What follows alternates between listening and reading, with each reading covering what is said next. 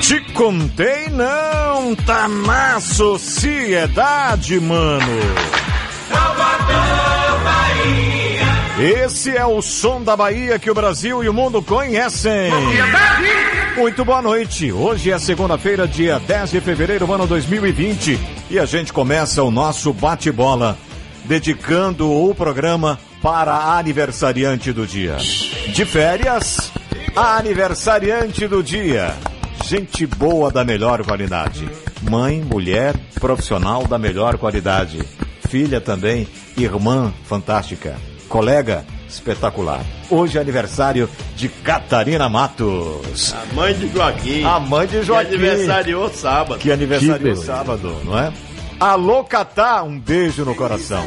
Feliz aniversário. Epa! Parabéns pra você.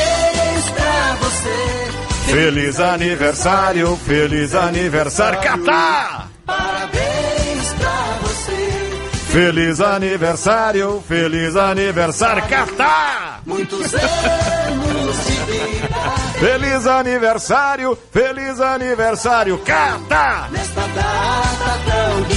Beleza, Catarina Matos, gente boa da melhor qualidade, feliz aniversário, eu repito, galera, 10 de fevereiro, ano 2020, tá no ar o bate-bola e você participa conosco através das nossas principais ferramentas. Uma que você tem xodó, eu tenho certeza, é o nosso WhatsApp. O WhatsApp da Rádio Sociedade. PDD 71996561025. Muito bem, estou aqui ao lado de Cássio Cardoso, Rogério Alves, Manuel Messias, o meu amigo Pedrão Carvalho, meu amigo há mais de três décadas. Vovô Pedrão Carvalho, quem diria, hein, rapaz? Quem diria que um dia esse rapaz seria avô primeiro que eu? Valeu, Pedrão. Grande abraço para você, a galera que nos acompanha aí. Muito obrigado pelo carinho da audiência. Rogério, boa noite. Finalmente, depois de 12 jogos, o Vitória volta a vencer o seu rival. Exatamente, Magrini. Boa noite para você, Cássio, Messias, toda a galera ligada aqui no Bate-Bola. O Vitória vem de um final de semana muito feliz, porque no sábado venceu o Bahia por 2 a 0. Foi o primeiro clássico Bavi da temporada 2020. A partida aconteceu na Arena Fonte Nova. Os gols foram marcados por Thiago Carleto aos 23 do primeiro tempo e Vico aos 42 também da etapa inicial. E este jogo foi válido pela Copa do Nordeste. O Vitória que estava invicto, mas ainda não havia vencido, ou seja, estreou empatando em 0 a 0 com Fortaleza, depois 1 a 1 com o Sport. E a primeiro, o primeiro triunfo foi justamente contra o Bahia, seu principal rival. O Leão entrou em campo com Ronaldo no gol, Van, João Vitor, Maurício Ramos e Thiago Carleto na defesa, no meio-campo. Guilherme Rende, Fernando Neto e Gerson Magrão. No ataque, Vico, Léo Ceará e Júnior Viçosa. Após a partida, o técnico Geninho fez um balanço da atuação da sua equipe naquele clássico. Vamos ouvir. É, o jogo foi dentro daquela dificuldade que nós esperávamos, né? Uma rivalidade muito grande, um clássico, contra um adversário de qualidade, um adversário bem montado. Então nós tivemos muita dificuldade. Mas o time, como você disse, se portou muito bem. Tinha um, um, uma maneira de jogar. Eu acho que nós procuramos não sair muito daquela, daquela postura defensiva que o time tem. Tivemos algumas pequenas dificuldades, talvez mais por erro nosso em saída de bola. A bola estava no nosso pé, nós perdíamos a bola pelo meio e o Bahia criou algumas situações em relação a isso. Mas o Bahia acabou tendo muito pouca chance de penetração. O Bahia, praticamente o jogo todo, mais no segundo do que no primeiro tempo, entrava praticamente só pela lateral com bola alçada. A, a frente da área estava bem marcada. Tivemos uma noite bastante feliz do Ronaldo. Né? E, e eu acho que isso acabou nos levando à vitória. A marcação, inibindo o Bahia de jogar, forçando o Bahia a fazer só o jogo lateral fazendo com que o Bahia deixasse alguns espaços para que nós puxássemos a jogada em velocidade. Acho que pecamos um pouco, teríamos que ter mais velocidade. Tinha hora que nós podíamos fazer isso em dois toques e nós optávamos por reter a bola e invariavelmente eh, nós perdíamos essa bola no meio ou não conseguíamos executar eh, o contra-ataque na velocidade que nós queríamos. Mas foi bom. Você não pode reclamar de, de, de num clássico, na casa do adversário, você conseguir uma vitória de 2 a 0 eu acho que tem que se comemorar. Pois é, daqui a pouco a gente volta é, ouvir o técnico Genil, ele que vai falar da atuação do goleiro Ronaldo. Ele reconhece que o, o goleiro do Bahia é, não está vivendo uma boa fase, mas já jogou com o atleta no Havaí e elogiou bastante também o goleiro Douglas. E vamos falar ainda da preparação do Vitória, que vai enfrentar amanhã o Imperatriz. É a estreia do Leão na Copa do Brasil. O bate-bola está só começando. Tem muita coisa do Vitória na noite de hoje. Valeu, Rogério. Sete da noite com seis minutos, sete e seis. Passado o Bavi, Messias, o Bahia agora está de olho na Sul-Americana e precisa é, lembrar, ou pelo menos evitar, o que aconteceu recente com a equipe do River e ano passado com a equipe do Liverpool. Boa noite, Messias. Boa noite, Magrini, amigos da sociedade. Todo cuidado agora é pouco.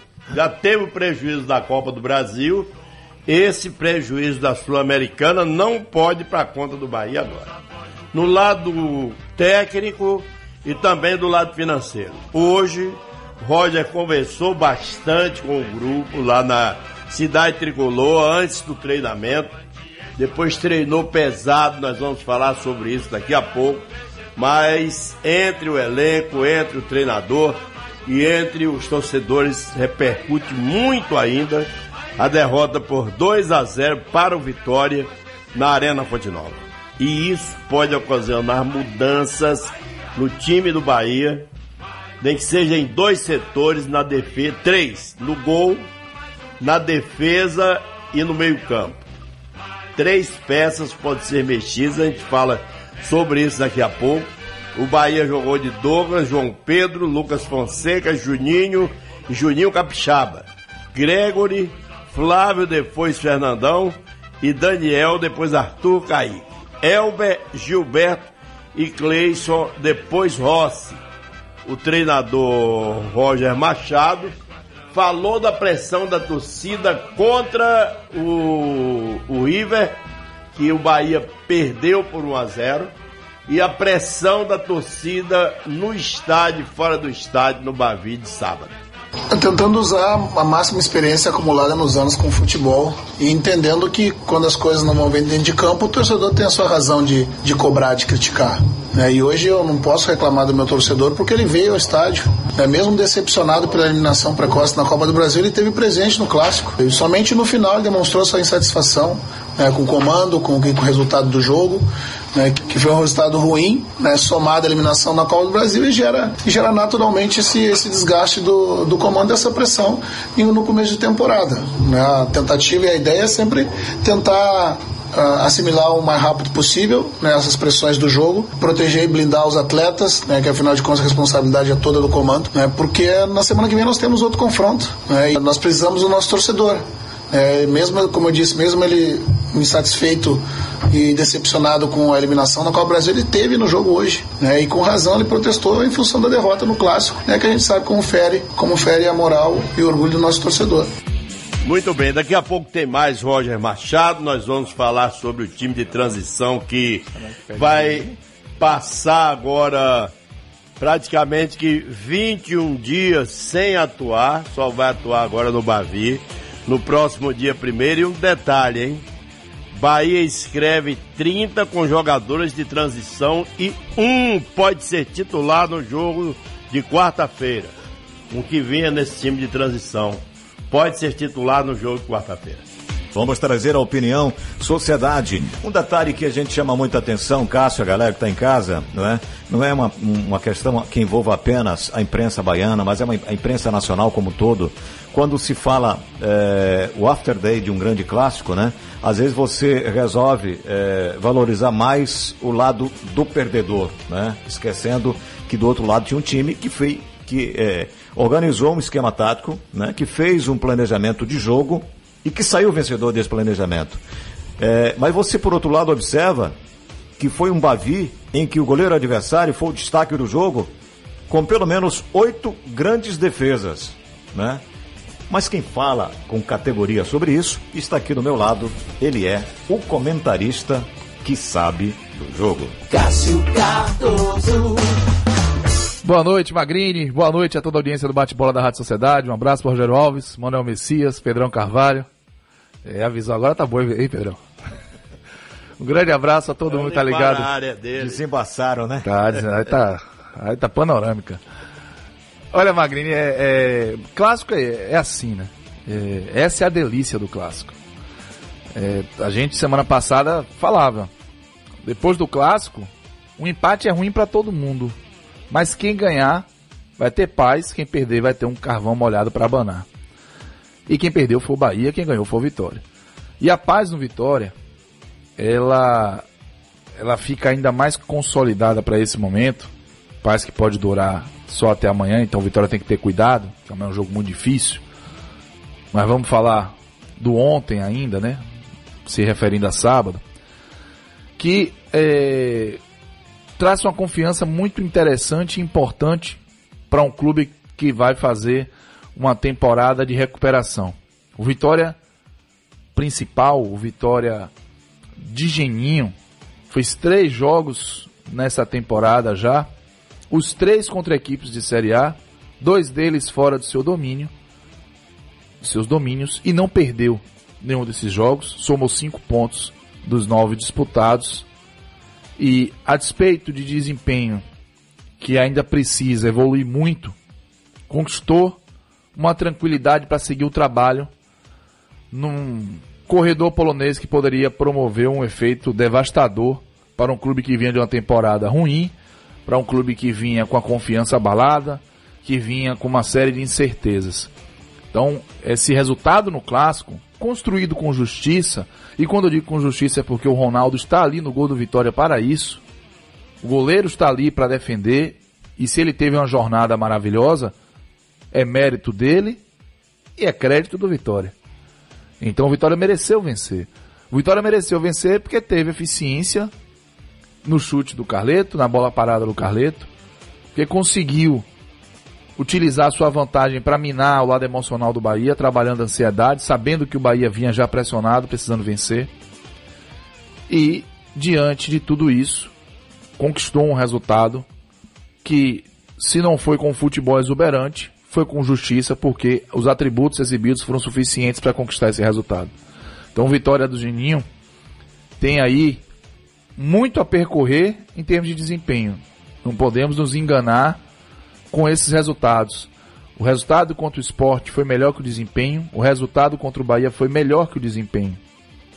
Mas são resultados importantíssimos em se tratando de início de temporada para um clube que precisa recuperar a confiança, para um clube que precisa se estruturar para um desafio seríssimo que é lutar por uma vaga na Série A do futebol brasileiro em 2021. Do outro lado, lado do Bahia, que já vinha pressionado com a eliminação precoce e inaceitável na Copa do Brasil para o River do Piauí, a derrota no clássico é uma bomba, né?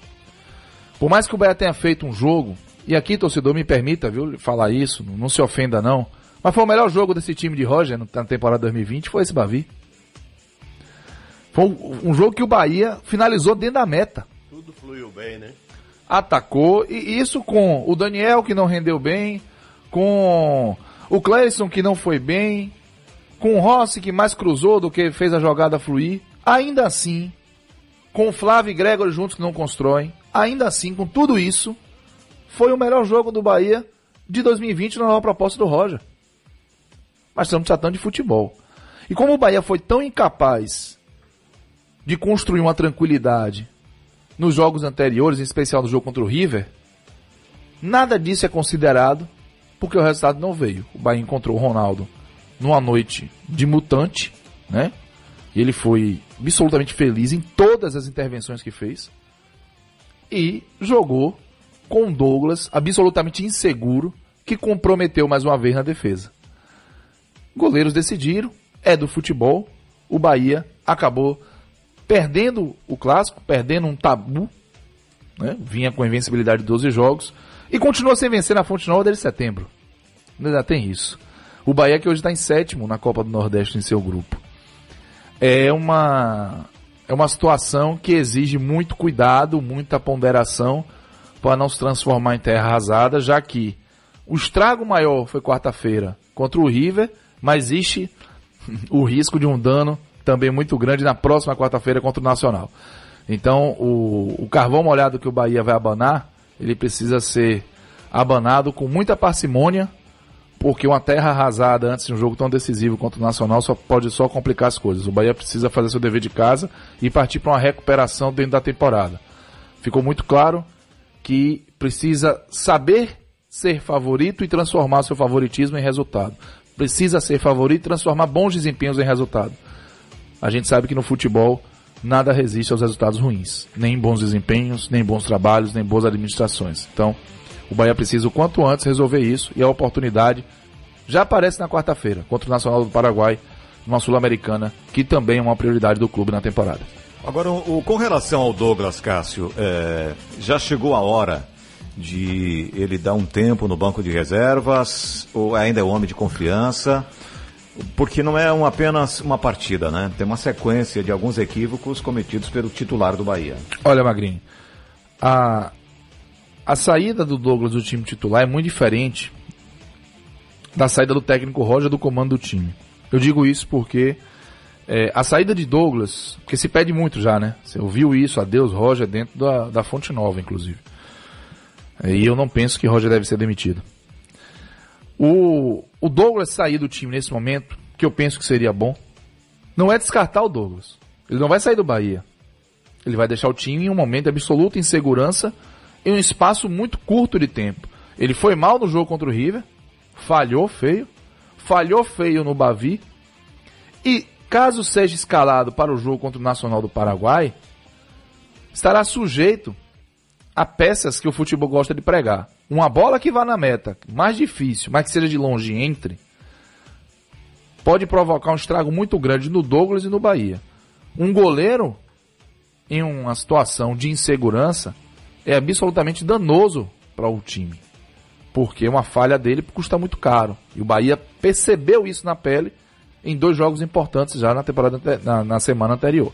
Então, de fora, sem ter alguma conversa com o Douglas, sem saber como está treinando o Anderson, só vendo os jogos, eu faria a troca. Eu começaria o jogo do Nacional Paraguai com o Anderson. Valeu, Cássio Cardoso, comentarista que sabe do jogo. E já já a galera participa através do WhatsApp. Bate bola! Te contei não, tá na sociedade, mano. Vamos acompanhar a galera que participa aqui através do nosso WhatsApp. As mensagens estão chegando no bate-bola, aquela mensagem de estourando 30 segundos para que a gente possa dar tempo a todo mundo participar, tá bom? É, é o escudo do Bahia aqui no perfil, né? Será que tá na bronca? Só não vale, só não vale xingar, tá bom? Como diria é, Rogério, venha na paz. Vamos ver quem é aqui, boa noite. Boa noite, galera. Sociedade. É, pra todo mundo, os vitórias da sociedade, tudo alegre, né? Cabeça inchada, né? Esses pedidos, mas, mas é assim mesmo. Nós que é Bahia tá sofrendo mesmo. Perder pra um time de Série C. É um time de Série C. Apesar de ser clássico. E perdemos pra um time sem série. É dois vexames mesmo. A culpa disso tudo é de um presidente que omisso dentro do campo e que, um, que na, com Maracajá e outros, outros, até com o Marcelo Santana não acontecia isso de time tomar uma pancada e o treinador continuar. Bom, muitos se reclamam também do, do presidente, né? Claro que nesse momento todo mundo é responsável, Cássio, mas é, tem gente que faz sempre uma, uma analogia entre o Bahia das, das mídias, né? Das redes sociais, das campanhas, com o Bahia na bola no campo, né? Olha, Magrini, é, eu até escrevi sobre isso hoje no site do Futebol SA. É, o torcedor, tem uma, uma, parte da torcida do Bahia que vem se apegando muito no questionamento das ações afirmativas do Bahia para é, questionar o desempenho do Bahia, como se o esforço do Bahia para se posicionar como instituição transformadora, um agente social, atrapalhasse o desempenho esportivo. E a minha percepção é diferente. A minha percepção é que a cultura que o Bahia conseguiu estabelecer de um clube transformador social, que se preocupa com seu potencial transformador, com, seu, é, com sua capacidade de reagir a questões sociais, a se comunicar com massas e transformar a sociedade, essa a intensidade com que o Bahia buscou isso e conquistou hoje um terreno, até mundialmente, se trata de um clube progressista, todo mundo identifica isso. Esse apetite, ele não é um empecilho, ele é um exemplo. Se o Bahia tiver alguém voltado para o campo, para o futebol, com um apetite de quem cuida das ações afirmativas, da construção institucional do clube, do Bahia com agente transformador social, o Bahia vai avançar rapidamente também no campo. Então, a lógica não é que as ações afirmativas atrapalham, elas são um exemplo. Aí, é, o, o, as ações afirmativas criaram uma cultura que impregna os seus atores. E que é um exemplo disso? Você acha que Roger, se fosse treinador do Flamengo ou do Palmeiras, ele ia ministrar aquela aula sobre racismo estrutural no pós-jogo Fluminense Bahia, no Maracanã? Ele só fez aquilo porque a cultura do clube que ele está trabalhando permite. Ele sentiu-se à vontade no habitat dele para ser mais combativo, para ser transparente, para falar o que pensa. Se tiver no futebol esse tipo de trabalho, esse foco, que não compete com o foco da construção institucional, que é fundamental, o Bahia tende a avançar também.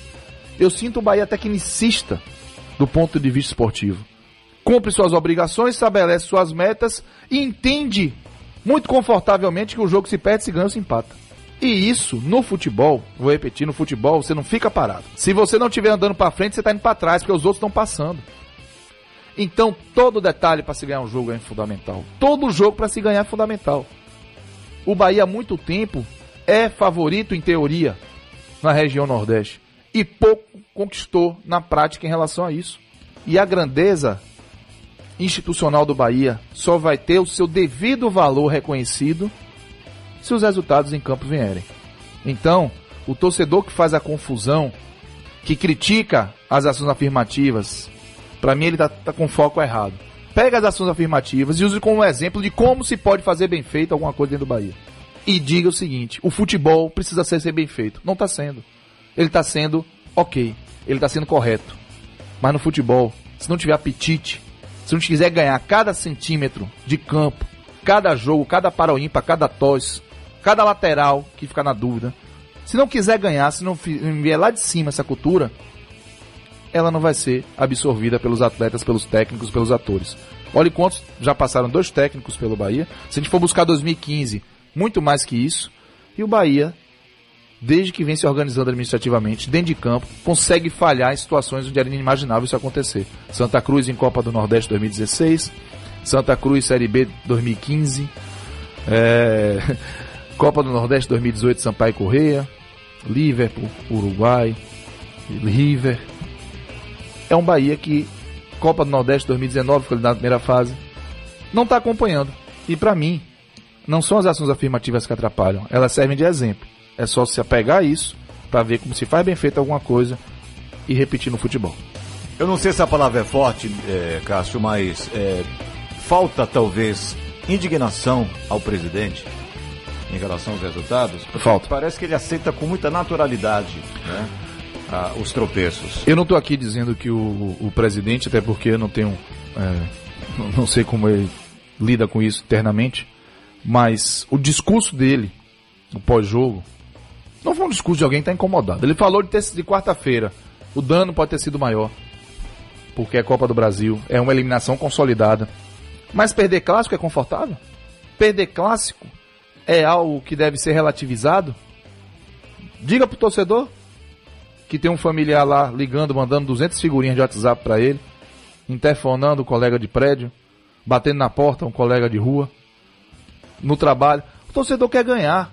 E o, o, a impressão que eu tenho às vezes é que o Bahia é gerido no futebol se enxergando mais número do que o jogo em si, do que os componentes que fazem o jogo ser apaixonante. Então, não, não é porque o Bahia tinha 12 jogos invicto que está podendo perder clássico. Não é porque perdeu do River que a derrota por vitória é menor. Essa, esse tipo de relação é tecnicista.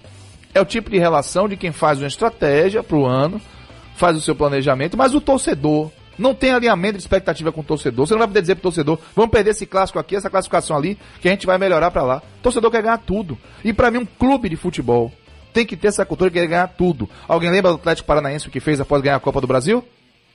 Emendou uma sequência invicta no Brasileirão. Foi para as cabeças. Conseguiria a vaga na Libertadores no Brasileirão. É isso que é cultura vencedora. Enquanto o Bahia, em 2017, quando se livrou do rebaixamento, largou o campeonato, a ponto de perder para Chapecoense em casa e viu a Chapecoense chegar na Libertadores. 2018 escapou do rebaixamento, largou, não ganhou mais jogo nenhum. 2019 chegou no segundo turno na boca para fazer a melhor campanha de um clube do Nordeste em pontos corridos em primeiro turno e empatou com Fortaleza do Zé Ricardo. Não foi do, do Rogério Senna, o do Zé Ricardo. Aí não ganhou do Chapecoense, não ganhou do Ceará em casa e conseguiu nem ser décimo do Campeonato Brasileiro. Largou. Então, tem um quê de conformismo nisso. Tem um quê de achar normal perder. E por mais que perder seja do jogo, tem que ter a fagulha do não aceitar perder. Porque. E aí eu faço até um paralelo com o presidente do Vitória, Paulo Carneiro. Ele estava na beira do campo olhando o aquecimento dos atletas no pré-bavi. Sua indefectiva bermuda branca. Ali, olhando tudo. Elegância peculiar. Não é o quê? Olhando tudo. É um traço. É um traço do Rogério Ceni que chega pro para jogadores no pós no, na semana e conta quem ganhou o rachão e quem perdeu para cobrar de quem perdeu o rachão. Ele quer ganhar tudo. É Evaristo Macedo, que é homenageado e dá nome ao CT. Sabe por que ele foi homenageado? Porque ele queria ganhar tudo. Sabe como é que ele queria ganhar tudo? Ele via para ver a comida que os meninos estavam comendo, a, a roupa de cama que eles estavam usando. Por quê? Porque para ele perder ou ganhar, para ganhar, tudo tem que estar tá bem resolvido. Eu via muitas vezes o cara batia uma falta mal batida, ele, peraí, meu filho, me dê essa bola aqui. É. Botava a bola e se é assim que bate, pau, metia na gaveta. Alguém fanático pela vitória sabe que tudo é importante para se ganhar um jogo. Desde a preparação dos atletas física e psicológica, desde aquele approach, aquele olho no olho no vestiário, acompanhar, não é só estou fazendo tudo, meu clube está bem resolvido, não. Para ganhar jogo tem que ter algo mais. Meu grupo está blindado. Não, não, não é só isso. Isso é importantíssimo, mas não é só isso. Tem que ter aquela vontade. Todo mundo aí deve ter um conhecido quando joga bola, quando está jogando alguma coisa, se transforma. Isso precisa estar no jogo. Porque senão o jogador se acomoda. O jogador sai, entende que faz parte do jogo e vai deixando passar. E vai deixando passar.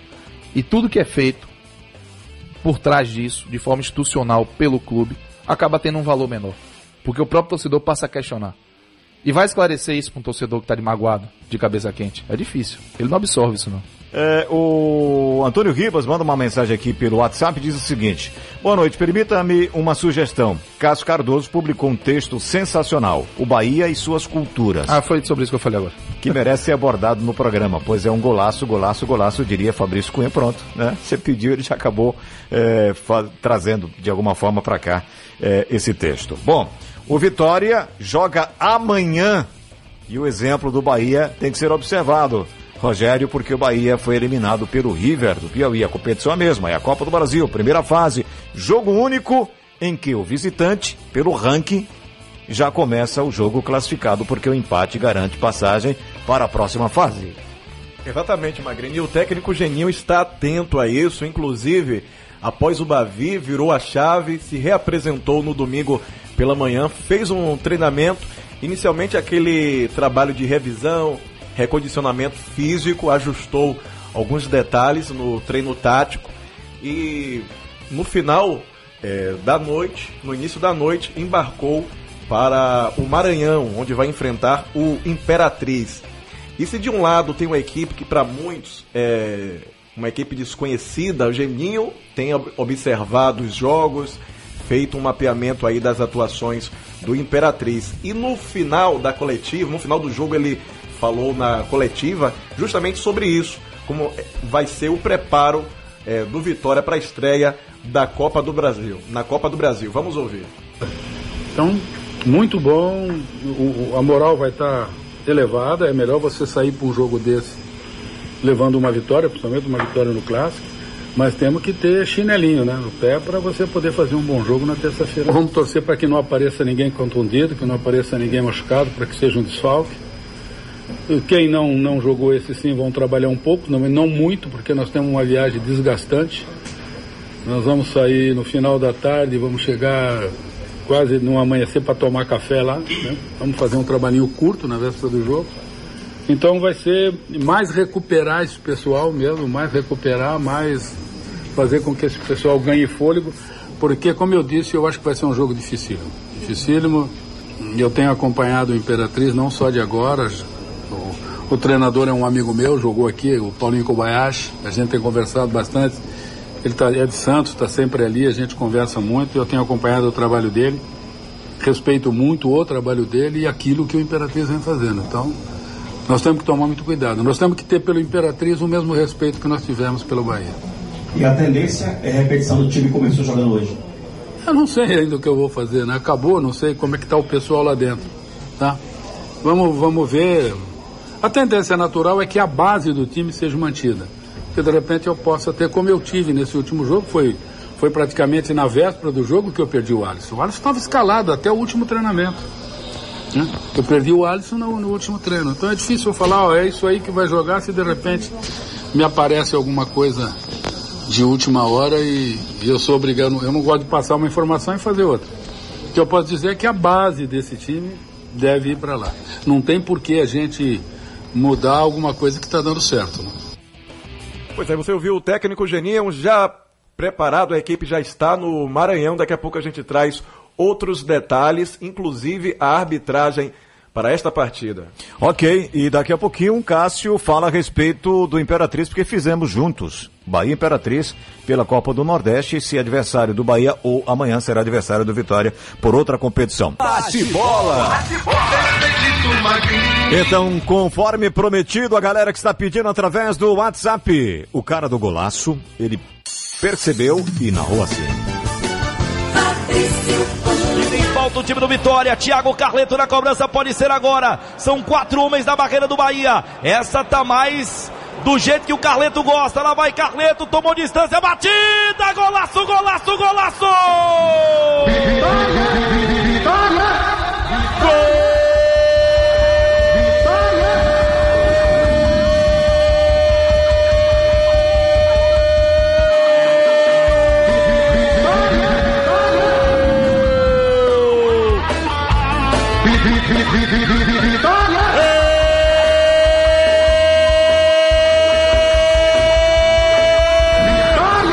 Vitória! Tiago! Tiago! Tiago Carleto, número 16, eu falava, essa tá do jeito que ele gosta. Thiago Carleto batendo forte para fazer um golaço na Arena Fonte Nova. É nego, é nego, é rubro-negro, é de Thiago Carleto, número 16. Tá na frente o Vitória, Wilton Mato. A gente já avisava, né? Vem bomba por aí. Veio o pé esquerdo dele, Thiago Carleto. Soltou a bomba no canto direito do goleiro Douglas, mas eu vou lhe dizer, dava pra chegar na bola. Pra mim, pulou atrasado Douglas, mesmo assim ela veio quicando, veio rente à grama e entrou no cantinho direito, colocando no placar Sociedade. O Leão tá na frente no Clássico Bavi tem um. O Bahia tá sem nada, Fabrício. Bate bola! Ok, 14 minutos para as 8 da noite, ouvimos o Geninho falar sobre o Imperatriz Cássio Cardoso. Hoje a Copa do Brasil não é mais uma, apenas uma partida de futebol, é a possibilidade de grana no cofre, né? E é uma, é uma competição que mais paga hoje, se a gente for considerar. Isso, e o Vitória precisa, né, desse dinheiro. O, são 540 mil reais que o Vitória vai receber para fazer esse jogo lá em Imperatriz amanhã. Caso consiga pelo menos empatar, já vai garantir mais 630 mil, somar mais de um milhão de reais na, na Copa do Brasil em duas fases com boas possibilidades de avançar. E agora é um jogo muito complicado, né? O, o Geninho, assim, o Geninho é, eu sou fã do Geninho, né? Porque ele, ele a capacidade para ele ponderar as coisas. É, ele não vai para depressão num resultado ruim, ele não vai para euforia no resultado bom, ele é, ele é muito lúcido. Ele é muito ciente de algumas dificuldades que o Vitória teve nesse jogo E muito ciente, vai ter torcedor dizendo assim, ah, o cara já tá preparando a desculpa. Não é isso não, meu irmão, é a realidade. O Vitória jogou sábado. Imperatriz é longe pra Dedéu. Imperatriz é, é- vai pra perto do, do Tocantins, do Piauí. Então, é quente. O time é enjoado sim.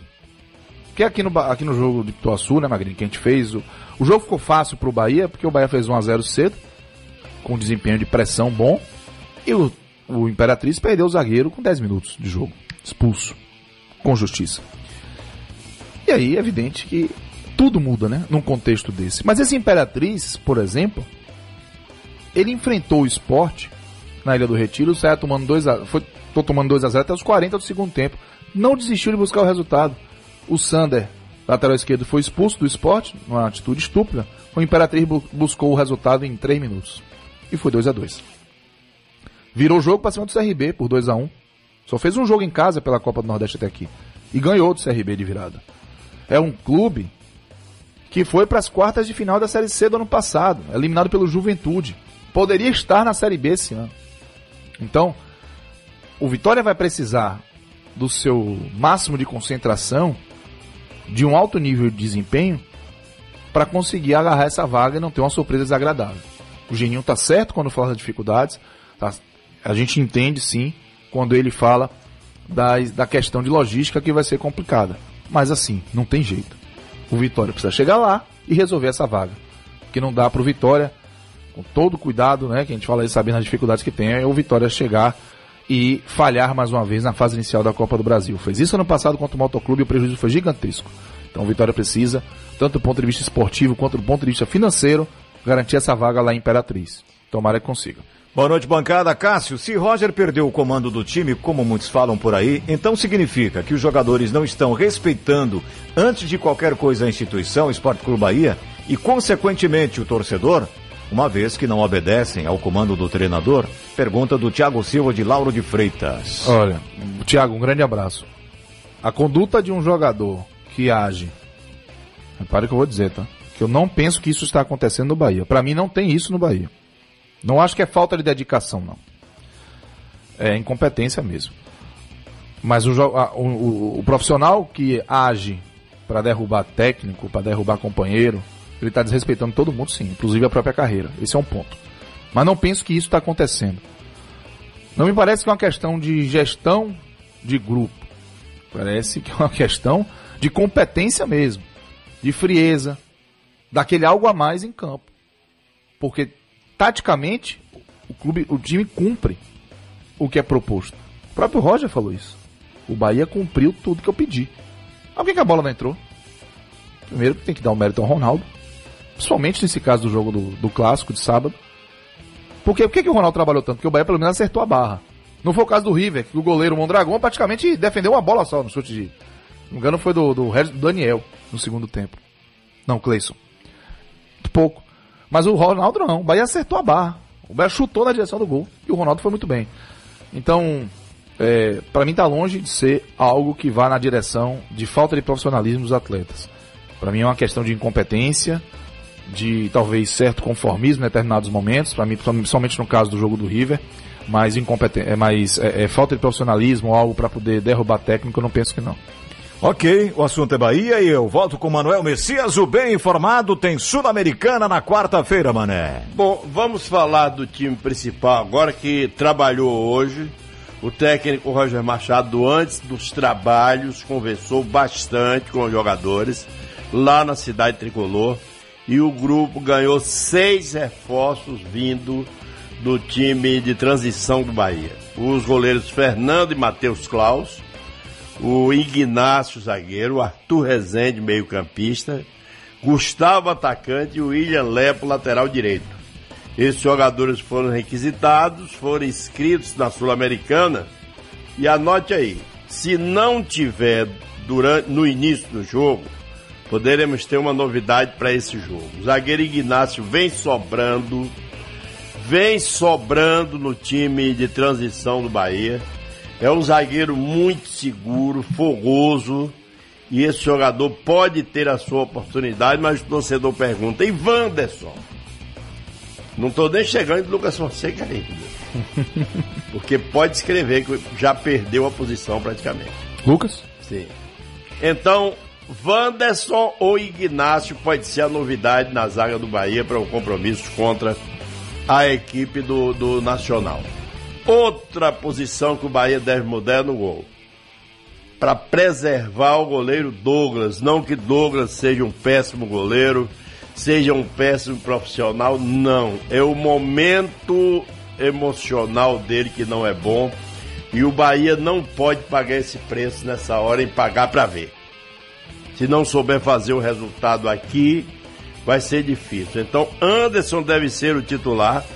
É tanto que Roger requisitou dois goleiros de lá da, do time de transição, o Fernando e o Matheus Klaus.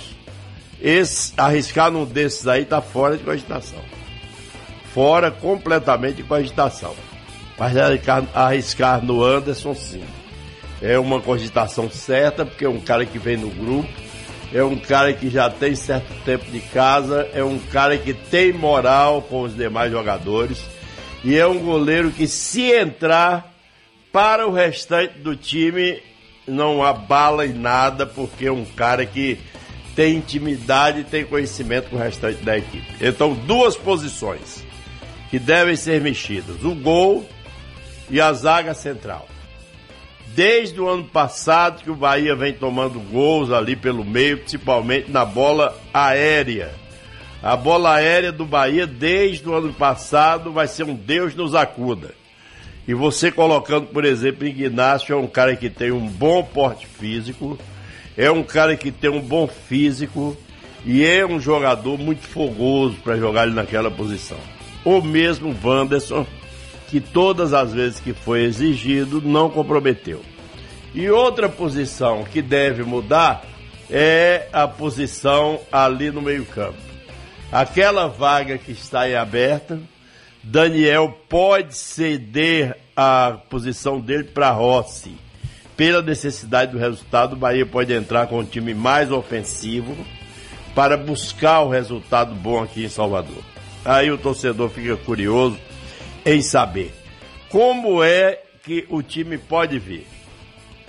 O time pode vir na seguinte formação: Anderson ou Douglas, João Pedro, Lucas Fonseca ou Wanderson ou mesmo Ignácio, Juninho Juninho Capixaba, Gregory, Flávio, Daniel ou Rossi, Elber, Gilberto e Cleison. Não creio que ele bula nessas peças de frente. Não creio que ele pode trocar o Cleison ou o Elber pelo jogador Rossi. E se o Daniel para o Bahia fazer um 4-2-4 quando o time tiver de posse da bola e fazer um 4-4-2 quando o time perder a bola que precisar voltar na marcação. Daqui a pouco, mas vamos levar logo um papo com o Roger, ouvir a segunda parte da matéria do Roger, o que é que o Roger tem a nos dizer com relação à pressão que, que, que ele vem passando e, segundo ele, ele assume toda a responsabilidade. Toda sempre, porque ah, uma fala minha no jogo contra, né, contra o River, né, que eu disse que embora a gente tenha sido desclassificado, nós atuamos bem, eu sei que o torcedor não gostou, né, mas eu não posso ser injusto. né, nós criamos, não tivemos a competência para fazer os gols o adversário teve. né, eu não posso aqui ah, me omitir em dizer o que o jogo aconteceu, né, mas nada do que ah, o treinador fale nesse momento vai atenuar a frustração do torcedor em função do comando. né. Os atletas fizeram o que eu pedi dentro de campo. né. Ah, poderiam ter mais eficiência? Obviamente, né, nós criamos muito, né, mas todos eles se dedicaram dentro da plataforma que eu criei, né, da plataforma que a gente está treinado para fazer, com as alternâncias que a gente tem. né. Infelizmente, o momento não é bom, individualmente de alguns, né, que fazem com que a gente, em alguns momentos, não consiga vencer. Vai passar, eu tenho certeza absoluta, né, como você frisou. Nós não jogamos mal, né, jogamos talvez melhor do que o jogo contra o River. Criamos muito. né, infelizmente, a bola não entrou. Aí é hora do comando, como eu disse, virar as costas, né, ouvir todas as críticas que vocês têm a fazer e seguir trabalhando. Seguir trabalhando que vai passar. Tá certo. Bom, daqui a pouco mais notícias do Bahia. Eu vou deixar essa bola no ar aí para Cássio Cardoso, A arbitragem, esse juiz é pé quente, rapaz. O juiz que vai apitar esse jogo Como é, é pé isso? quente. Foi pé quente pra seleção brasileira, foi pé quente pro Flamengo. Então o cabra é pé quente. Daqui a pouco eu falo sobre isso. Beleza, já já Cássio vem, vamos faturar já já Pedrão, mas rapidinho aqui, olha. Atenção, Rose Dias de Lima encontra-se hospitalizada na UTI clínica do Hospital Santa Isabel. Ela precisa da sua ajuda. Qualquer tipo de sangue. Faça a doação em nome de Rose Dias de Lima, que está na UTI clínica do Hospital Santa Isabel. Faça doação no Instituto de Hematologia da Bahia, o IEBA, em Nazaré, na Rua da Maternidade Climério de Oliveira. Qualquer tipo de sangue para Rose Dias de Lima. Faça doação no Instituto de Hematologia da Bahia, IEBA, em Nazaré, na Rua da Maternidade Climério de Oliveira. Bate bola!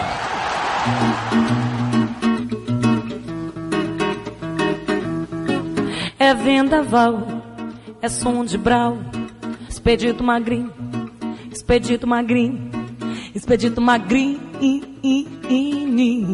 expedito magrinho, expedito magrinho. Um beijo, meu negão, grin, grin. Expedito Magrini! Ah, que beleza, Gilmelândia! Obrigado, Pedrão. Olha, já já o, o Cássio vai falar sobre a entrevista do técnico do Bahia, não é? A respeito de. E o Nicês falou que ele pode fazer algumas alterações, mas atenção, hein? A Sul-Americana vai começar e você não quer perder a estreia do Bahia, né? Eu já me garanti assinando Dazon. No Dazon, você acompanha ao vivo os jogos de ida e volta contra o Nacional do Paraguai, de onde estiver e quando eu quiser. Assine o Dazon por apenas R$ 19,90 por mês. Acompanhe o tricolor pelo seu celular, tablet, Smart TV e até mesmo pelo videogame. E o primeiro mês é grátis. Você não vai deixar essa bola passar, né? Baixe o aplicativo e assine. Ou acesse dazon.com. Atenção, D-A-Z-N.com. Dazon, mais futebol ao vivo que em qualquer outro lugar. 8 e 2, Cássio. É, eu acho que ele não vai fazer mudanças por atacado, né? Mas acho que, pelo menos, pro goleiro já é uma sinalização, né? É, eu penso que muitas mudanças vão até colocar em contradição. Bom, vá lá. Se as mudanças se derem do ponto de vista de peças e o esquema tático for preservado, menos, né? Mas se ele mudar peças e esquema tático, vai contradizer o- a própria é, entrevista coletiva, onde ele enxerga, e eu concordo, que o Bahia fez um jogo de proposição, de agressividade, de criação de oportunidades. Agora, algumas coisas assim, é, no discurso do Roger que me chamam a atenção. Se, se ele fala que o time fez o que foi proposto por ele, ok. Quando ele fala de forma correta essa leitura de que o time não conseguiu concluir um gol por ter algumas peças que tiveram um desempenho ruim individual, essa parte não é responsabilidade dele. Quando ele fala assim, Magrinho, olha, então a a responsabilidade é toda minha, soa falso. Não é. Ele acabou dizendo que não é. Os jogadores fizeram tudo o que eu disse, mas faltou eficiência, faltou. Faltou eficiência de quem? Dos atletas. Ponto. Tem que. Às vezes parece assim, é engraçado que o clube lida, aparentemente, com as derrotas de uma maneira muito natural, porque elas fazem parte da, da lógica do jogo, mas existe um certo melindre para se colocar as coisas como elas são. Os jogadores erraram muito. O Douglas tomou um peru de novo. Então, é, essa parte é, me incomoda porque soa falso. Melhor que ele diga que reconhece o bom jogo do time e que o time falhou e ele se inclua dentro dessa falha, mas dizer que a responsabilidade é toda dele. Fica evidente quem assistiu e acompanhou o jogo que não foi. Outro ponto. A fase vai passar. É o problema é que a fase ruim do Roger já está maior do que a fase boa. Entende? O, o cenário mudou. A proposta de jogo é outra. Aparentemente, apesar dos resultados dramáticos da última semana, o desempenho está crescendo, mas os resultados são péssimos. E aí, o torcedor tá lembrando de 2019, Roger. Que o Bahia deu uma refugada histórica, homérica, na Série A do Campeonato Brasileiro. A má fase do Bahia vem desde setembro. É só lembrar que de setembro foi o último mês que o Bahia ganhou em casa, né? Na Fonte Nova. A última vitória do Bahia na Fonte Nova foi em setembro contra o Botafogo. Então, é, vai passar, mas tem que passar amanhã. Não dá pra passar dois anos em má fase, né? Ainda mais sendo o clube de maior projeção, orçamento, contratação, elenco do Nordeste. E agindo como se não fosse assim, em campo. Então, aí a responsabilidade tem que ser grande. Não dá pra, pra olhar pra essa fase e vai passar. Vai passar quando, irmão? Tem que passar quarta. Não tem que passar depois de quarta, tem que passar quarta. Tá na hora de passar. É, tá na hora de passar. Já tem mais fase ruim do que fase boa. Então aí. é, e talvez falte um pouco dessa energia e dessa percepção das coisas. Não existe alinhamento de expectativa com o torcedor. Isso é coisa de empresa, que você vai fazer com acionista. Com o torcedor não tem. Ganhe jogo. Bote o doce na boca do torcedor. O Vitória fez. Vitória tá jogando bem? Não tá. Mas o Vitória tá botando doce na boca do torcedor? Tá. Fazendo o resultado. Não tá? Não é importante pra esse momento, pra você ganhar confiança, pro trabalho seguir? Gostei dessa docinho na boca, a galera gosta. Pois é, o torcedor do Bahia tá sem doce há muito tempo. Bom, eu vou pra, pra cidade de Alagoinhas, Pedrão, mas antes quero fazer uma pergunta a Messias. Você tá sentindo falta de alguém hoje, Messias? Você saiu ali, deu um- sentiu falta nessa sua cadê saída? o Wilton? Cadê E que Fabrício? falta eu não sinto nessas horas, meu amigo Wilton Matos. E Rogério não pode substituir, não? Pode até, se ele quiser, pode. me poupe, me poupe. 8 e 6. Vamos a Alagoinhas agora falar com Luciano Reis sobre o Atlético. Vem, Luciano. Após perder por 3 a 2 com o time B para o Olímpia de Anderson Talisca em um amistoso realizado no sábado, dia 8, no estádio Antônio Carneiro, aqui em Alagoinhas, o Atlético prepara os últimos detalhes para entrar em campo às 8 e meia da noite de quarta-feira, dia 12, pela partida que vai abrir a participação do Carcará na Copa do Brasil contra o Botafogo da Paraíba. No estadual, o Carcará vai enfrentar o Vitória às 4 horas da tarde, sábado, dia 15, no Barradão. Paulo Salles, treinador do Atlético de Alagoinhas, garante que depois de um descanso dos jogadores que atuaram pelo Baianão, o time está preparado para o confronto contra o Botafogo da Paraíba pela competição nacional. O jogo acontecerá no Carneirão, em Alagoinhas. É, estamos voltados, né? A, a chave está voltada para o, para o jogo da Copa do Brasil. Posteriormente a gente vira a chave vamos pensar no Vitória. O elenco está preparado? Está muito bem preparado. Estamos trabalhando durante toda a semana. Amanhã no domingo vamos trabalhar também. Então todos estão, temos à disposição aí um, um leque grande de atletas e vamos procurar por aquilo que nós achamos de melhor para que eles possam corresponder e sair com o resultado que é o que, todos, é o que nos importa. De Alagoinhas, Luciano Reis para a Rádio Sociedade da Bahia. É, Cássio, tivemos o Bahia de Feira, é, representando muito bem a Bahia na Copa do, do Brasil. Jogou em casa contra o Luverdense, ganhou do Luverdense. Aguarda agora a CBF confirmar a data do jogo da segunda fase contra o Paraná, mas pela questão de ranking, de novo, vai ser o jogo em Feira de Santana. E Essa segunda fase não é sorteio, não? É, Boa pergunta que agora, é sorteio? Tem a impressão que é sorteio, Grini. E aí, mas talvez já tenha acontecido o sorteio. Se não me engano, o sorteio é, é- é prévio. E Ah, aí sim, já é se sorteio, saberia que né? era em Feira de Santana, imagina. Se o Bahia passasse do América, do, do River, salvo engano, pegaria o América Natal em Salvador.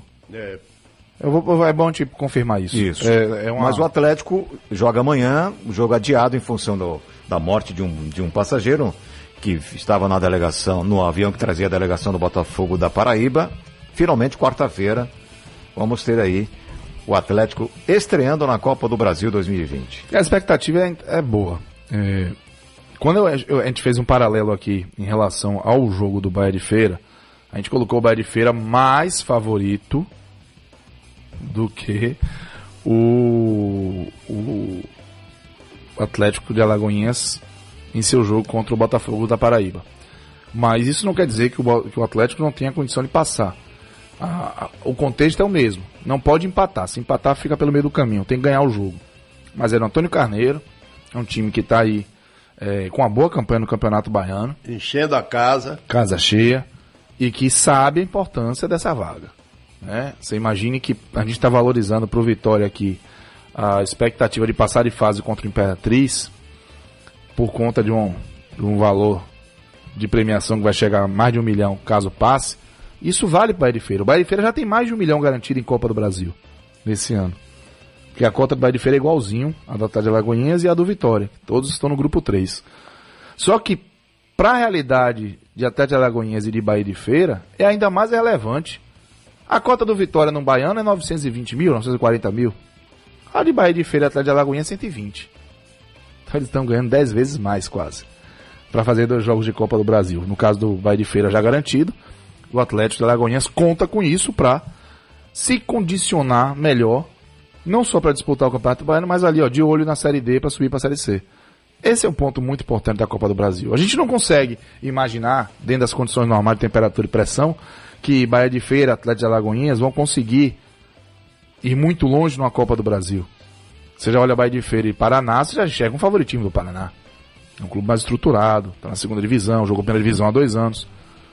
Então é muito difícil imaginar que vão muito longe. Mas essas passagens de fase, elas são relevantes demais porque elas conseguem injetar um dinheiro que não tinha de onde vir nessa proporção no resto do ano nos cofres dos clubes.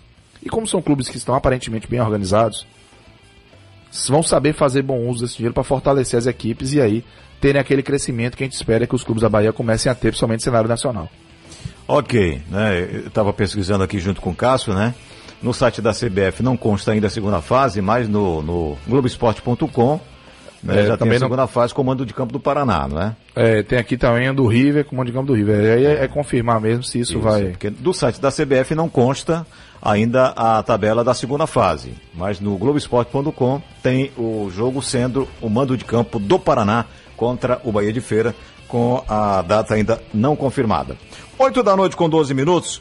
É, acompanhei, né, fui dormir tarde em função disso. 10 e meia da noite, seleção brasileira contra a Argentina. Confesso aos amigos aqui da bancada, quem está em casa, que eu não tinha a menor perspectiva de que o Brasil fosse ganhar da Argentina pelo confronto e pela necessidade de ganhar o jogo. Se empata da Uruguai, que estava assistindo lá na arquibancada. Mas venceu, por quê? Porque o, o técnico da seleção brasileira, o André Jardine, tomou uma postura que tinha que ser feita na seleção, mudança eh, técnica, mudança tática, né? E o Brasil ganhou com superioridade da equipe da Argentina, que já estava classificado, talvez por isso tenha tirado um pouquinho o pé. Mas eh, aconteceram alguns momentos de rivalidade, né? Que é comum nesse clássico, mas ganhou com autoridade. Ganhou. Por 3 a 0 Cássio. Começou dando aquele susto. O McAllister tem uma perninha direita perversa, né? O jogador da Argentina.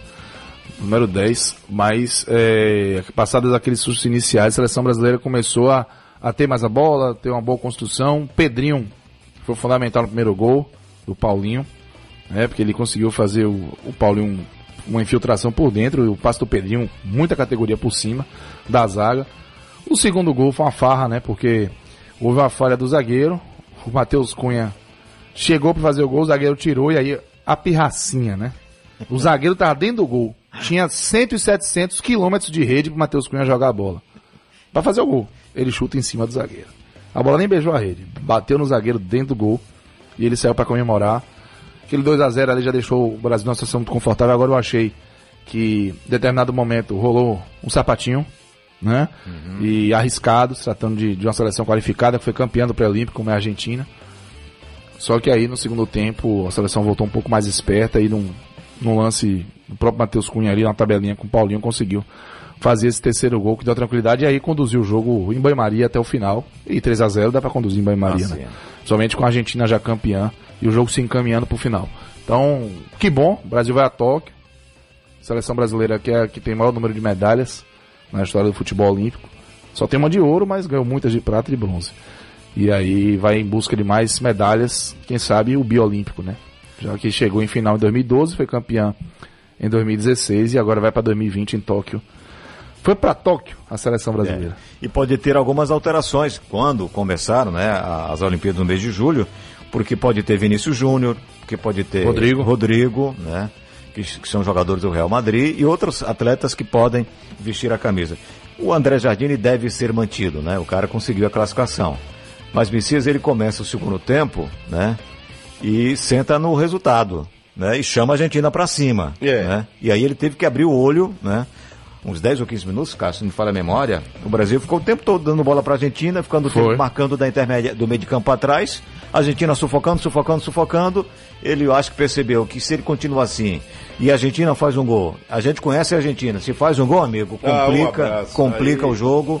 Mas aí ele percebeu e adiantou o time, e na primeira vez que adiantou o time, conseguiu o terceiro gol. É, uma mexida tática, às vezes, no decorrer de uma partida, você muitas vezes não troca nem peças, você só mexe na equipe taticamente, resolve como o André Jardine fez uma mexida tática ali, ele terminou resolvendo. Outra coisa positiva do André Jardine é o seguinte, mesmo ganhando as partidas, ele via deficiência na sua zaga. Foi lá e trocou. O cara tem que ter peito nessa hora. O cara tem que assumir, botar a cara a tapa. Não pode ficar em cima do muro, pulando pra lá e pulando pra cá. Não, não gostei da minha zaga mesmo ganhando, vou mudar. Robson Bambu, que era dito o, o Bam Bam Bam, terminou sobrando, virando taboca. E a zaga foi refeita e o Brasil foi, ganhou o jogo. E essa formação da zaga serviu para segurar bem a pressão argentina. Então o técnico já mostrou uma coisa: coerência. Outra coisa, é um cara que não tem medo de se expor. Verdade. Então todo técnico assim, que não tem medo de ser feliz. Vide o, o- o Jesus do Flamengo, ele não tem medo, todas as carnes ao forno. E vamos lá. Olha só, 27 milhões de reais, incluindo a multa de 10 milhões, cobrada pelo Atlético Mineiro, é o que tem a receber o atacante Fred. Ainda são salários atrasados, direitos de imagem que nunca foram pagos pelo, pelo Cruzeiro, férias, 13 terceiro e atraso no pagamento do FGTS. Ele entrou hoje na Justiça, ele acionou o Cruzeiro na Justiça. A audiência estava marcada para o dia 19, mas foi antecipada para, fa- para o dia 13 de março, foi antecipada para o dia 19. O Cruzeiro ainda não falou sobre a notificação da ação, mas o, o Cruzeiro, o Fred, está em litígio com a equipe do Cruzeiro. Cruzeiro que depois do rebaixamento realmente tem sofrido bastante. 27 milhões de reais. É a dívida do Cruzeiro com o Fred. Só com o Fred. Você imagina que tem dívida com o Rodriguinho, tem dívida com o Dedé, tem dívida com o Fábio, com o Edilson, Thiago Neves. David já conseguiu. Já resolveu, né? Resolveu. Já estreou fazendo gol, É, inclusive. viu? rescindiu o contrato. E ainda tem o outro frente de zaga que o Bahia está querendo trazer, que estou O procurando Ederson. aqui. O And- é, Ederson. Ederson. Ederson. Ederson. E o Bahia tá aí para poder pegar e Ederson tá reclamando aí um débito de 2 milhões e 500 mil reais. É, o Cruzeiro, a situação do Cruzeiro é falimentar, né? Aí é realmente tentar buscar fazer acordo, encontrar uma forma de pagar, mas Os caras às vezes merecem ser presos, né, rapaz? Os caras fazem isso com a instituição. Então, não, as não existe uma consequência né, civil para esse tipo de responsabilidade. Né? E isso é foi muito, crime. por muito tempo que, que isso foi muito comum, né? E ainda é em alguns casos, de dirigentes que para preservar a própria imagem, pensando mais em si do que na instituição, faziam absurdos, assim, eh, do ponto de vista de, de, de arrojos mesmo, de negociações, de ideias, e botavam do clube na reta, porque não é o dele, né? Ele sai e o clube fica com prejuízo. E aconteceu no Cruzeiro, né? A gestão do Cruzeiro foi terrível. Cruzeiro é um dos clubes que mais arrecadava, chegou a ser bicampeão brasileiro, recentemente bicampeão da Copa do Brasil, e foi, conquistou esses títulos sem cumprir seus compromissos financeiros. A bomba estourou depois. E aí é, é a torcida, os milhões de torcedores do Cruzeiro que acaba pagando, acabam pagando por essa, por essa gestão temerária que levou o clube a essa bancarrota. O Cruzeiro está muito mal, é, é, é difícil saber se o Cruzeiro vai conseguir reagir, é, mesmo sendo um clube gigante na Série B. Tem que ver se vai ter condição de honrar os compromissos até lá. A gente vê Cássio Magrini, Rogério Pedrão, muitas vezes quando é um terceirizado que dá um prejuízo, como foi o caso do Figueirense o ano passado, que a empresa assumiu o futebol e depois terminou deixando o Figueirense numa situação difícil que o torcedor entendeu tanto que abraçou o Figueira Pois é. né, dentro do campeonato da segunda divisão e por isso o Figueirense terminou não caindo, o torcedor do Cruzeiro agora tem que abraçar o Cruzeiro também. E buscar os culpados, porque eh, muitos clubes que fizeram esse tipo de gestão quebraram a cara. O Vasco, o Vitória, o Corinthians certa vez. Então esses clubes que tinham os dirigentes que se diziam donos, que faziam o que bem queriam O e Vasco? entendiam, o Vasco com o final de Eurico, né? Então terminaram pagando um preço alto. O Palmeiras já foi assim, o Corinthians já foi assim. Quando a gestão melhorou, os clubes terminaram subindo, como foi o caso do Flamengo, como é o caso do Palmeiras. Porque é um cara que está trabalhando, mas tem um grupo, um conselho de olho nele. O cara não está jogando solto. O Vitória deu a derrocada dele porque deixaram o Paulo Carneiro jogar solto. E aí, a corda que deram a ele, ele terminou se enfocando. Muito bem, deixa eu ir para o intervalo para mais um pit stop aqui no Bate-Bola pela Rádio Sociedade da Bahia. Mas eu quero mandar um abraço para um grande amigo eh, que acompanhou meu início de carreira na Rádio Juazeiro, lá em Juazeiro, meu amigo Elias Cruz, um excepcional noticiarista, um excepcional apresentador. Ele apresenta o programa Ao Cair da Tarde com músicas tipo Nelson Gonçalves, Agnaldo Raiol, enfim, toda essa galera, né, do bem, né, Altemar Dutra e tantos outros. Do bem para os nossos ouvintes. Exatamente. Então, Elias Cruz, um grande abraço aí na Rádio Juazeiro. Ele que é gente boa da melhor qualidade, meu amigo Elias Cruz, um grande abraço. Quem mandou um abraço pra você, Magrinho, foi o Ivan Guerra, doutor Ivan Guerra. Gente boa da melhor qualidade. Atendeu meu filho semana passada no hospital e uma figura. É um grande ser humano também, doutor Ivan Guerra. Um abraço, querido. Bate bola. Olha, tá no ponto o segundo gol do Vitória no Bavi do sábado, mas antes eu confirmar aqui a sexta rodada no Campeonato Carioca. A primeira, o primeiro turno é a Taça Guanabara. Bangu 1, Macaé 0, Flamengo 2, Madureira 0, Boa Vista 2, eh, Volta Redonda 1, Fluminense 3, Botafogo 0. Custou a demissão do técnico do Botafogo. Cabo Friense 2, Resende 3, Portuguesa 2, Vasco da Gama 3. E as semifinais da Taça Guanabara não terão Vasco e Botafogo. Boa Vista enfrenta o Volta Redonda no dia 16, em Bacaxá, 4 da tarde. E no, mesmo, e no domingo, dia 12, no domingo, o, o- aliás, quarta, dia 12, o primeiro jogo é Fluminense e Flamengo Fla-Flu, ou seria Flu-Fla, mando de campo do Fluminense, dia 12 de fevereiro, no Maracanã, 8 e meia, e no domingo, dia 16, em Bacaxá, 4 da tarde, Boa Vista e Volta Redonda. Agora sim, o cara do golaço! Traz aí o Vico! Escanteio, setor direito. Ele, Carleto, para bater com o pé esquerdo. Clássico emocionante, é o clássico Bavi, é o maior do norte e nordeste do Brasil. Carleto na cobrança do esquinado do Vitória, toca de cabeça. Golaço, golaço, golaço!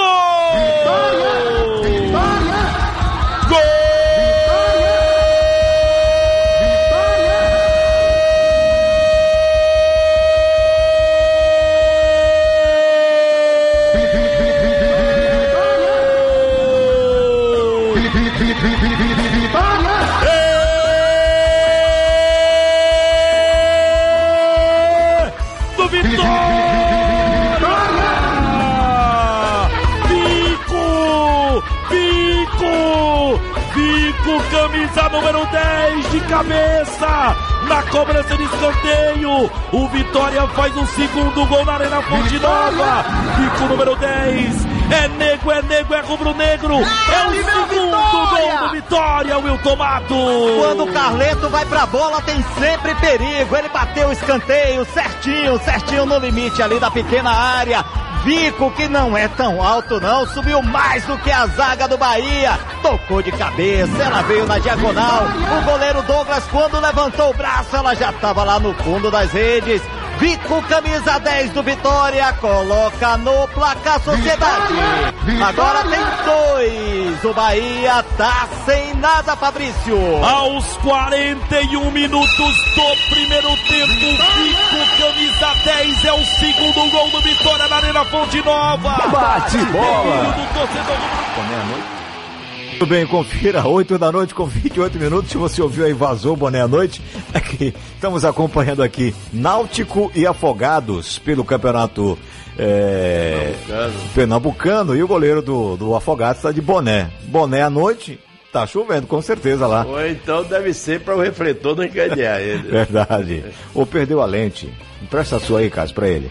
Vamos ouvir aqui mais uma participação da galera pelo WhatsApp, Pedrão. Vamos lá. Boa noite, meus amigos da Rádio Sociedade. Raimundo aqui de Jaguarari do Pilar. Esse Roger, ele é o culpado de tudo. Ele pensa pequeno, esse diretor do futebol do Bahia mostra a sua incompetência. O time está precisando de um cara no meio, uma camisa 10 para armar o jogo, para articular a jogada. E não tem, vai atrás de outro volante do Cruzeiro. Já trouxe uma bucha, vai trazer outra. Já trouxe Daniel do Fluminense que não faz nada, vai trazer outro para quê? Tá aí a bronca dele. É, e essa bronca tem ido lá para a cidade tricolor, picharam os muros, fora Serra, e time safado, time sem vergonha. Então a revolta do torcedor tá chegando desse ponto. Como a gente já viu o torcedor querendo invadir Fazendão, querendo invadir Toca do Leão, enfim. O torcedor, na hora H que bola, que não dá o doce a ele, como disse Cássio, ele fica bravo. Olá, boa noite. Gostaria de saber se o Bahia vai continuar com Roger. Aqui é Marcos de Santo Antônio de Jesus. Eu É, acho que não é. Depende dele e do futuro. É, se, o, se o negócio empenar quarta-feira, eu já não consigo imaginar nada, né? Não dá pra dizer o que, que pode acontecer, não. Mas até o jogo contra o Nacional, sem dúvida alguma. Agora uma coisa é certa, ele tem que tomar atitude. Se não toma, o negócio vai ficar feio. Ó, enquanto o Elber achar que tem que carregar e chutar todas as bolas ao invés de simplificar as jogadas, vai ser difícil para Gilberto fazer os gols que precisamos. No meio, enquanto tivermos um volante que só sabe marcar, mas tem articulação e chute horríveis, vai ficar difícil ganhar os jogos. Marcos Sampi. É, ele está falando do Gilberto e, obviamente, está falando do Gregory. É, então do Elber também, né? Com, com as, as arrancadas. Agora o Elber, com essa iniciativa, foi muito incisivo, né? Ele ajudou muito o Bahia, porque o Gilberto, ok, vai lá que o o centroavante ele precisa ser servido também, mas ele não conseguiu finalizar uma bola no gol.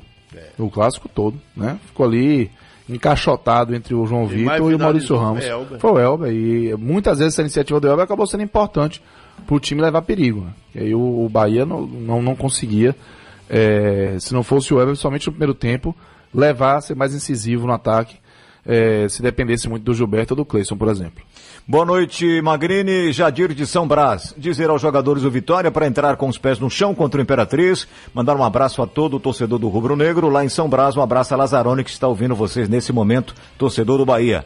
Qual o horário do jogo do Vitória amanhã? Qual horário?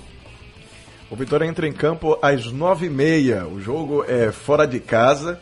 E estamos falando da estreia do Vitória na Copa do Nordeste, no estádio Frei Epifânio.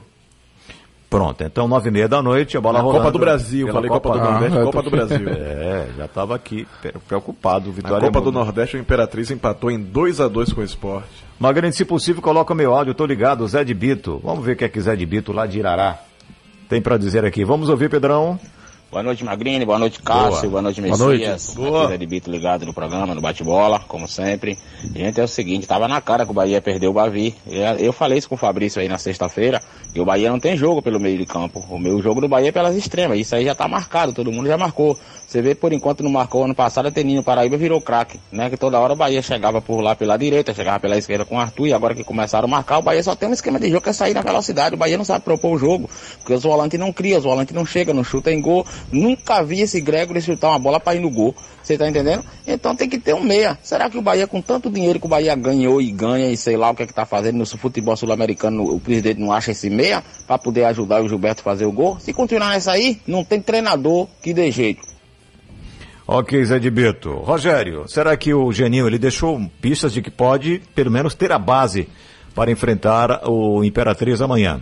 Tem o Ronaldo que foi excelente no, no, no clássico, Van, João, João Vitor, Vitor, Maurício, Maurício Ramos. Ramos, Carleto, Guilherme Rende, João Lu, é, Fernando Neto. Fernando Neto, Gerson Magrão. Gerson Magrão, talvez saia Gerson Magrão. né? O que é que você acha, Cássio? Colocaria o Tenório? Tá destoando desse, desse time do Vitória. Eu acho que ele não vem bem desse, desde que estreou. É, eu não, tô- não tenho gostado do Gerson Magrão também, não. Fernando Neto eu manteria, o Guilherme Rende manteria. Eu colocaria o Jean e e adiantaria o Guilherme Rende, que ele tem característica para jogar como segundo homem. Inclusive na, no, no time de transição, inclusive, jogava mais assim até. Ou o Matheus Tenório, pode ser uma alternativa. Agora, assim, para um jogo que tende a ser assim muito físico, muito contato, muito combate, não, não tenho referência do gramado do Frei Epifânio, talvez um, um jogo de, de mais é, é, choque, fosse o caso do Jean, né, do que o do Matheus Tenório, que tem um pouco mais de refino técnico. E aí antecipava, adiantava um pouco o Guilherme Rende e formava com o Fernando Neto, que foi muito, assim, no bom sentido, brigão no Bavi, competitivo e importante também para ajudar o Vitória a, a se defender é, no clássico. A parte criativa do Vitória é, é, é, que tem sido um grande problema até aqui. O Vitória consegue, não consegue criar muito com a bola rolando. Talvez com a, o Guilherme Rende mais adiantado, a presença do Jean, isso mude, que o Gerson Magrão de fato não está não tá deixando bo boas impressões não. Então seria Vico lá na frente, Júnior Viçosa e pela esquerda Léo Ceará, que mais uma vez jogando fora da sua posição mesmo de fato. Exatamente. E o que o técnico Geninho ele afirmou na coletiva é que vai permanecer a base. Se tiver alguma mudança, uma, um, é, pontuais por conta da condição física, tudo iria depender é, dos exames é, pós-jogo. O Vitória se reapresentou no domingo pela manhã. Alguns jogadores fizeram exames e aquela revisão. E aí então o Geninho, com esse laudo que ele já é, está em mãos, já deve ter esboçado a sua equipe. Mas tomando como base o time que enfrentou o Bahia no último sábado, a gente reafirma aqui: Ronaldo no gol, Van, João Vitor, Maurício e Carleto na defesa. No meio-campo, Guilherme Rende, Fernando Neto, Gerson Magrão, e a gente coloca uma interrogação aqui em Jean, ou até mesmo o Matheus Tenório. E na frente, Vico, Léo Ceará, Júnior Viçosa. Lembrando que o, o atacante Alisson está vetado pelo departamento médico, está tratando de um problema na panturrilha, ou seja, na batata do pé, e por isso ficou em Salvador fazendo tratamento. O zagueiro Gabriel Furtado se recuperou de lesão, iniciou um trabalho de transição física, inclusive, mas é, também ficou em Salvador ao lado do atacante Felipe Garcia, que são esses dois jogadores que estão no processo de transição. Imperatriz e Vitória se enfrentam amanhã às nove e meia da noite no estádio Frei Epifânio. É a primeira fase da Copa do Brasil. De acordo com a regra da CBF, o clube melhor ranqueado joga pelo empate. Neste caso, Vitória. Joga fora de casa. Se o jogo terminar empatado, Vitória garante a classificação para a próxima fase. É o jogo único. E o técnico Geninho, após o treinamento, ele convocou os seguintes jogadores: goleiros Lucas Arcanjo e Ronaldo, laterais Carleto Van, Jonathan Bucão e Rafael Carioca, zagueiros João Vitor, Maurício Ramos e John, volantes Guilherme Rende, Gerson Magrão, Jean e Rodrigo Andrade. Como meia, ele tem à sua disposição Fernando Neto e Matheus Tenório. No ataque, Júnior Viçosa, Léo Ceará, Rodrigo Carioca e Vico. Vico, inclusive, fez o gol no Bavi de sábado. Beleza, 8h37, veja o que é o convívio, né? Eu do lado de Cássio, de vez em quando fico me arvorando a fazer as frases que ele faz, né? Ah, vem. É, Fabrício está contaminando é, Rogério, porque é, dificilmente ela acerta um ditado popular. Rogério disse agora que a batata do pé. É. Eu tomei um susto que eu tô da olhando pé, assim, não. A batata não é do pé, não. A batata que é, é da perna. Ih, Rogério. É o convívio, o convívio é, é. leva as pessoas a isso, né? Messias, vamos falar mais do Bahia, Messias. Vamos sim, o time de transição vai passar aproximadamente 20 dias ou mais sem jogar, descansando e trabalhando para que o Dado Cavalcante busque melhorar o que já está bom. Porque o Dado Cavalcante, por ter começado a trabalhar primeiro, e aqui não vai nenhuma crítica a Roger, que desde dezembro que o Dado Cavalcante está trabalhando. Quando o time principal estava saindo de férias, o time de transição estava chegando. Então o Dado Cavalcante vai ter esse tempo, só vai jogar agora no Bavi lá no Barradão. Esse Bavi vai acontecer no próximo dia 1 de março. E o técnico vai ter condições de trabalhar e o departamento de futebol conversar com o Kaique, atacante, que era para estar tá no jogo ontem, mas foi tirado por indisciplina. A direção do Bahia não diz qual indisciplina, mas nós terminamos descobrindo que foi devido àquele jogo contra me parece contra a equipe da, da Juazeirense, né? Onde o Fernandão entrou de primeira no time do Bahia. Ah, Jacuipense. Jacuipense. E o Kaique não gostou e terminou sendo afastado. Dado Cavalcante disse que não é a primeira vez que já havia feito algumas indisciplinas e que o Diego Sérgio vai ter que conversar com ele. Ele não admite que o Bahia vá afastar o jogador. Não é uma posição já tomada, ele está afastado e ponto final. Quem vai definir é a direção de futebol. Claro que com a anuência do presidente. O presidente é que faz todo o papel quando chegar ele, mas de início, quem vai conversar é o Diego Serri e o Dado Cavalcante no jogo de ontem, que teve Fernando, William Lepo, depois Lucas Rodrigues, Ignácio, Anderson e Mike, Edson, Ramon, depois Yuri, olha Yuri aí chegando. Cara que poderia muito bem estar lá em cima. E Arthur Rezende, Gustavo, Saldanha e Alisson, depois Regis Tossati. Esse foi o time do Bahia, que além de descansar, ainda vai ceder seis jogadores para o grupo que vai disputar esse jogo da Sul-Americana contra a equipe do Nacional do Paraguai e vai disputar também o jogo do dia 26 lá no Paraguai contra a equipe nacional. O time principal voltou às atividades depois da conversa de dado trabalho no jogo contra a Sul-Americana. Já podem acontecer mudanças tanto no, no gol, como na defesa, como também no meio-campo. Bate bola! Muito bem, galera, estamos de volta aqui no Bate-Bola. Já já as últimas informações de Bahia Vitória. Vitória que joga amanhã, nove e meia da noite. A nossa jornada começa às oito. Narração de Fabrício Cunha, comentários, comentários de Cássio Cardoso, reportagens de Wilton Matos e no plantão Rogério Alves. A galera do Zap aqui participando. Vamos ver, vamos ver quem é a mensagem. É, Nélio Pessoal, o Cruzeiro, um time de tanto estrela, tanto dinheiro, que está nessa situação, que já vê os presidentes, os pais que faliu o clube, que diacho foi isso? Gestão. É, pergunta aos perrelos que ele responde. Gestão, né? Não adianta receber muito se gasta mais, se em- há gasto irresponsável, se não há projeção de, de crescimento, organização para crescimento, compromisso que sabe que não ia Não é cumprir. dele, ele gasta no atacado. Aí é falta de gestão quali- qualificada provocou essa situação no Cruzeiro. Empresa de, de, de, de empresa de conselheiro, né? É. Ah, não tenha É, de dúvida. empresa de conselheiro, enfim. É, é, uma Um série de, né? de, de situações conflituosas, né? Teve um Eticamente homem da vitamina C que era sócio também, terminou, É. meu amigo, desse bolo todo. levando o Cruzeiro a, a derrocada, o Cruzeiro que cai pela primeira vez para a Série B do Campeonato Brasileiro. Vamos a mais uma mensagem? Oi? Tá baixinho esse Tá fa- ele tá falando de um de alguém que tá dormindo. É, tá dormindo, não vai falar aqui. Vamos lá, outra mensagem. Galera da Rádio Sociedade. É verdade que o Bahia tá contratando o Everson o Rodriguinho do Cruzeiro. Aqui tá falando é a discussão do Cruzeiro, torcedor do Bahia. Eu, eu ouço a rádio, de, eu ouço essa rádio desde meus 12 anos. Torcedor do Bahia.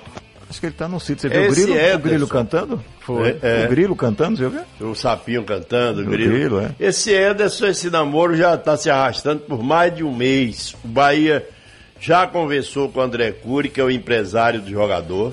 O jogador está com a questão da justiça, me parece que vai ser no dia 28, ou antes, o julgamento dessa questão contra a equipe do Cruzeiro. Esperava-se que tudo fosse resolvido a semana passada, não foi. Para que o Bahia faça a oferta dele ao empresário e ao jogador e traga o atleta. Só que o Cruzeiro quer que o Bahia pague os 2 milhões e 700 que o Cruzeiro deve ao jogador. E aí o Bahia iria ter que, além de pagar o do Cruzeiro, ainda ia ter que pagar ah, uma parte ao André Cury, enfim.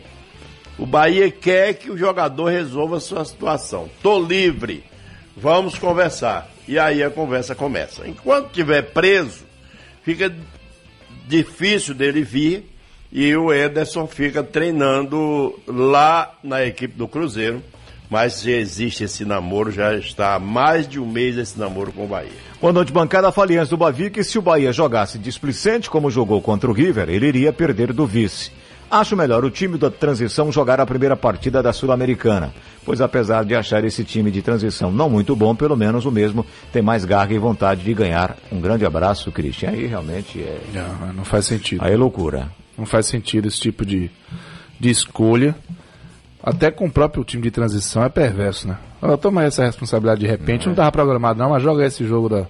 Não, não tá. O Bahia trata a, a Copa Sul-Americana como uma prioridade e com isso tem que ir com o que há de melhor. A gente pode questionar os momentos, de fato, dos dois clubes, mas ainda assim a gente pode afirmar que o time principal do Bahia ele tem mais poder de fogo do que o time de transição. O que ele pode fazer é como fez, pegar seis do time de transição. Os goleiros Fernando e Matheus Klaus, o zagueiro Ignacio, o lateral direito William Lepo, o meia Arthur Rezende e o atacante Gustavo.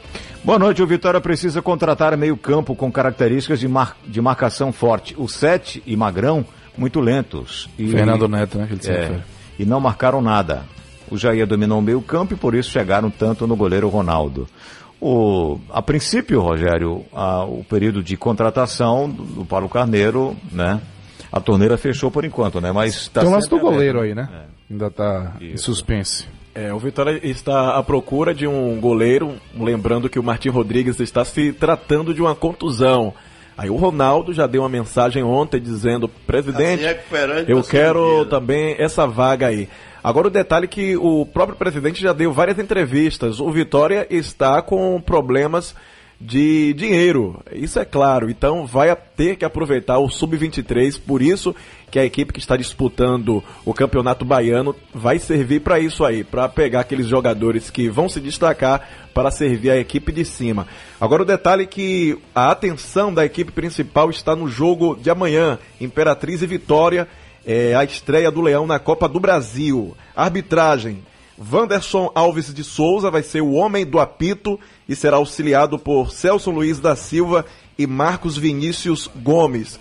Se você é daqueles que gostam assim de retrospectiva, é um pouco aí supersticioso, o Vitória estreou jogando contra o Imperatriz em 2006, foi a primeira fase da Copa do Brasil. Jogo de primeiro jogo no Barradão, 5 a 2 para o Vitória e no jogo de volta lá no Maranhão deu empate em 1 a 1. Consequentemente, o Vitória conseguiu a classificação. Então, nesse confronto aí, apenas dois jogos com um triunfo e um empate. Ok, e Messias chamava atenção agora há pouco no programa, não é? O árbitro Que o árbitro é pé quente. É. Não é? Foi para o Brasil, quando o Brasil ganhou a Copa América em cima do Peru, deu 3 a 1 E depois foi para o Flamengo, quando o Flamengo deu 2 a 1 no River. O cidadão Roberto Andes Tobar Vargas. Ele é chileno, auxiliado por Cláudio Rios, que é aquele que diz que é sósia de ACM Neto. Nosso prefeito, parece muito. Rapaz, E- eu vi um vídeo na fonte nova, o cara gritando, prefeito! Pô, bandeira, prefeito, rapaz. o Cláudio, o, o Cláudio Rios. E o Alejandro Molina será o, o árbitro, o quarto, o assistente 2. Esse apitou a final do Libertadores, Flamengo 2 a 1 o Roberto Andrés Tobás Vargas.